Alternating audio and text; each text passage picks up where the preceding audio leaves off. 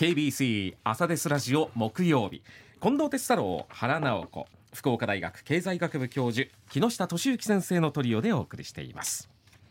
ではこの時間はコメンテーターの皆さんにニュースを深掘りしていただく時間です。木下先生今朝どんな話題でしょうか？はい、えー、と2日前にあの元総務大臣の、えー、増田博也さん今日本郵政の社長さんですね、はい、えー、とこの方が人口問題に警鐘を鳴らしまして、えー、このままいくとあのどんどん人口が減っていくんでですね。あの消滅してしまう自治体が消滅してしまう可能性のある自治体が1,000を超えると。大変だというみたいな話をされたんですね。はあ、でそれについての解説をしていきたいと思います。はい。はい、あのもともとですねこの増田さんというのは岩手県知事をされていた方なんですけどもあの2014年にですね、うん、えー、このままいくと自治体が896ほど消滅しますよと。実際って、うん、まあ、今だと1700ぐらい市町村ってあるんですけども、はい、まあ、半分近くの自治体がなくなっちゃいますよというレポートを出されたんですね。はい。でそれがあの「地方消滅」っていうタイトルの本にもなって、うん、あの地方自治体特にあの田舎の自治体の方たちにとって衝撃が走ったんですよ。はい、でど,、まあ、どんな中身かっていうとですねあの、まあ、子供を産む、えー、産める年齢の女性20歳から39歳の女性の人口にこう光を当ててですね。でこの方たちの流出が今のまま続いたら、えー、将来その女性が半分になっちゃうと、うん、半分になっちゃうと自治体はどれぐらいあるんですかねと。でそういうところはもうこのままいくと消滅しちゃいますよと。というこうレポートなんですね。うん、であのよく私が引用する、えー、国立社会保障人口問題研究所あの人口問題研究所の予測っていうのはですね、はい、流出がだんだんと収束するっていうような感じの予測なんですね。でそれがよこの増田さんたちの予測はいや流出が今のまま続いたらこうなるよっていう予測でちょっと違いがあるんですね。はい、でまああの2014年にこのレポートが出て、えー、何が起こったかというとですねまあ、それまで自治体が定める人口の予測って結構インチキが多かったんですよ。ほう。あの というと。というのはですね、まあ、市町村長さんたちって政治家なので選挙あるじゃないですか、うんはい、この町の人口がこのままいくとこうなるっていうことを正直に言うと何やってんだって言われるわけですよ。まあまあそうですよ、ね、減らないで努力の結果いや減り方はゆっくりですとか減りませんとか維持できるとかっていう、うん予測に結構な町がしてたんですはあはあ、はい、でそれが政府はそんなことやってもダメだからということで、うん、予測の基準を細かく定めてですね、うん、まあ、インチキができないようにしたっていうのがまず一つ 大きな功績でしょうかね。まあでもね、えー、私たちにはね正直に言ってもらいたいですもんね。そうですね。うん、ごまかさないでも。まあでもね選挙あるからね私はその気持ちはよくわかるんですよ。明るいね未来をね、見せたい明るい未来みんな見せたいんでですね。はい。でまああのそれでですねまあ10年経ったんででそれで人口問題研究所の予測があの昨年末に新しい予測が出たっていうこともあってですね、それを踏まえて計算し直すと、まあ、大体このままいくと1,000ぐらいの自治体がえー、将来なくなっちゃう可能性がありますよと急ぎましょうよと、うん、えー、でですねまあいろんなこう提言を一緒に出されたんですね。うん、でまああのどんな提言が出たかっていうとですねこれあくまで民間団体ですよ。政府じゃないですからね。政府じゃないんだけどあの見出しをだけしか、えー、新聞読まない方たちはよく誤解してですね、うん、なんかものすごく権威のある公的な団体の発表なんだみたいに錯覚されるんですがそうではないですから、うん、民間団体ですから。で人口戦略会議というですね、あのー、前の日本商工会議所の会頭さんで日本製鉄の名誉会長の、えー、これ三村さんというものかなという方があの議長を務めて増田さんが副議長を務めると。うんで大体全体で21人のメンバーの方がまあ議論してですね、うん、で、えー、どんな提言が出たかというと2100年の人口を8000万人で維持しましょうと、うん、そのためにやることはこういうことですよっていう提案がなされたんですね。で、えーと、今のままでいくとですねあの、まあ、大体2100年の人口が6300万人だと。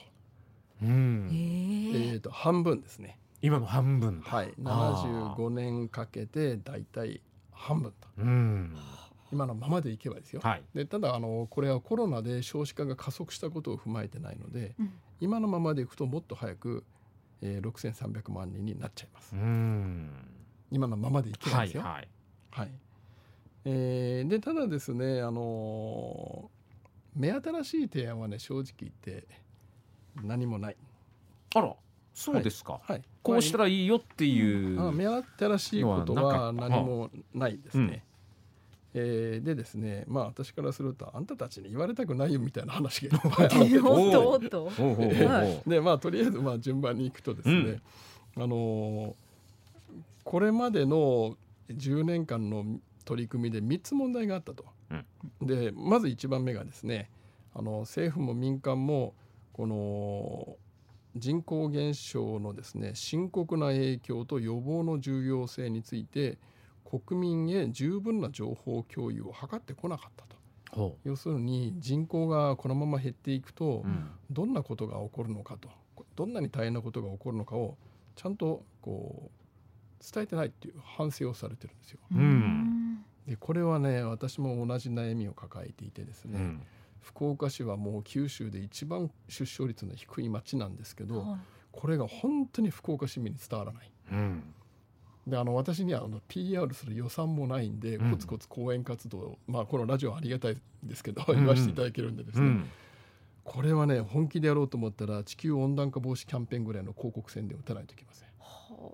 まあ、よくあの頃、えー、ともう昔はですね、うん、えー、アルゴア副大統領の時代にはこう工場から黒い煙が出ててとかですね。まああの白熊さんがもう生きていけなくなってみたいな映像が山ほど流れてるじゃないですか、うん、ああいうのを徹底的にやるしかないんですね。あの大部分の皆さんは日本の少子化ふーんっていう感じなのでそうです、ね、赤ちゃん減ってるって言われてふーん若い人大変だよってふーんで終わるんでですね。これ相当広告打たないといけませんね。それから2番目の問題がですねえーと若者特に育児負担が集中している女性の意識や実態を重視して政策に反映させる姿勢が十分でなかったと、うん、まああの頑張ってですねどの組織も女性管理職を増やしたり保育所を作ったりということをやろうとされてるんですけどでもですね私はあのこういう提言がある時にどんなメンバー構成かを先に見るんですよ。これで大体わかるんで、はい、悲しいことに21人中女性が何名だったと思います？いいまあ七八人はいてほしいですよね。そうです最低で半分だと十人ですよね。二人です。二人。二人。二十一人中二人しかいない。はい。あと全部おじさん。はい、おじさんかどうかはわからない おじいさんおじいさん。えー、おじいさんも多い。あの経歴見ると名誉なんとかとかついてる人がいっぱいいるんでですね。でこれを見て本当か本気かってやっぱ思っちゃうわけですよ。そうですこれがあのすごくあの日本のあらゆる組織で問題で、はい、あのハイキャリアの女性が起用されることがあるんですけど、うん、普通の女性の意見がなかなか届かないって問題があるんですね。まあはと思うことは、まあ、いっぱい書いたんですけどもでじゃあ今のまま人口が減少し続けるとどうなるかっていう提言も書いてあってですね、うん、あの労働力人口がどんどん減っていってまあ生産が追いつかなくなるっていう問題、はい、それからもう一つは消費者としての人口も減っていくので、うん、えー、と市場そのものが縮小しますよと書いてあるんですが、うんこれはあくまで今のままでいけばっていう話なんで。今のシステムでいくとっていうことですか、はい、あのどっかで日本人はスイッチが入りますから、ははは日本人はスイッチが入るとガーッと動くので、うん、どこで入るかは私も予測はつかないんですが、スイッチが入ればですねもう日本の得意な自動化無人化徹底的にやりますね。もともとあの社会にこんなにロボットのいる国ってめったにないんですよ。ああそうなんですか？だって自動ドアが普通にビルにあるでしょ、はい、外国ってそうではないんですロボット多い国なんですここは。はい、とするもっとこう自動化が進むと、はい、そこまではいかないかもしれない。あの人口が減ったらですね、経済力が落ちるっていうことは決まってないんですよ。今いる人たちが余計頑張って稼げば、うん。うん、あの人口が減っても経済力が上がるんですね、うん、という問題があるんですね、だからもっとみんながスイッチが入った瞬間に、えー、生産性上がっていくだろうと思いますね。それからもう一つはですね当たり前のことなんですけども、えーと、人口減少社会は超高齢社会だと。はい、でこのままいくと65歳以上が4割で大変なことになりますよと。うん、でこれはその通りなんですが、うん、えーと、でも昔と違ってシニアってどんどんどんどん健康になってるんですよ。うん。だからそのシニアがどう仕事を見つけるかっていうところにみんなが力を集中してですね、うん、でシニア側はいつも言ってる通りあの世に帰る前に自分でちゃんと健康づくり意識してピンピンコロリで孫や子供や孫には一切迷惑をかけないというのをシニアが固く決意すればこの問題は解決します。固く決意しないと私は固く決意してるんですよ。もうこうなるんでですね。このでこれができなかったら大変なことになります。まあそうですね。もう介護する人すらいなくなるんでですね。かといってあのまあこれね外人入れましょうって書いたんですけどそんなね簡単に外人なんかも取れないですから。日本に来て働いてもらえなくなりますよね。はい、そうもうだからなんか認識が古いことが多くてですね、対策はね良いこと書いたんですよ。例えば若者が結婚できるように非正規雇用の人たちを対策しましょうと書いたんですけど、うん、でもねメンバーの多くはねこの非正規雇用の拡大を進めてきた人たちなんですよ。えー、あなたたちそういう人たちが言われたかないわと思うんですね。そうですね。それから中小企業で働く人が多いので、うん、ちゃんと価格転嫁を中心とする取引条件を改善してあげましょうと。うん、でこれも大企業はね本当に中小企業を叩くんですよ。その大企業の皆さんが主に議論して作ってるんで、あなたたちに言われたくないんですけどっていう話がいっぱい書いてあってですね。まあこれから変わるかもしれないってことですもんね。でまあ中にあの小松製作所のように、本社機能の一部をちゃんと小松市に移転してる会社もメンバーで入ってるんですけど。まあ、大部分の会社はですね地方に本社機能の移転ってしないんですね。でもあの本社へ地方は本社機能を地方に移すのが重要ですよとか書いてあるわけですよ。うん、であんたたち先にやれよと、ね、言いたそうですね。もうブツブツ言いながら私は昨日これ読んでたんですね。であの出産しても女性がですね、うん、あの働き続けられる社会作ったらと書いたんですけど、うん。はいはい、どうして伊藤忠さんや愛しとうとさんのような真似を、あんたたちしないんですかと。いやしてほしいですね。ね本社の横に保育所がありと、で病気になったら病後児のベビーシッターを雇うお金がもう無制限に会社が出すとかですね、なんでしないんですかとと思いながら昨日はブツブツ言って読んでいたんです、ね、でこれを一応政府にまあ、提言まとめましょうということではい、内閣総理大臣に提案されて大臣はあの総理はありがとうございますと言って受け取っておられましたけど、うん、それはどれぐらい、入らずに自分たちでやれることは山ほどあるので、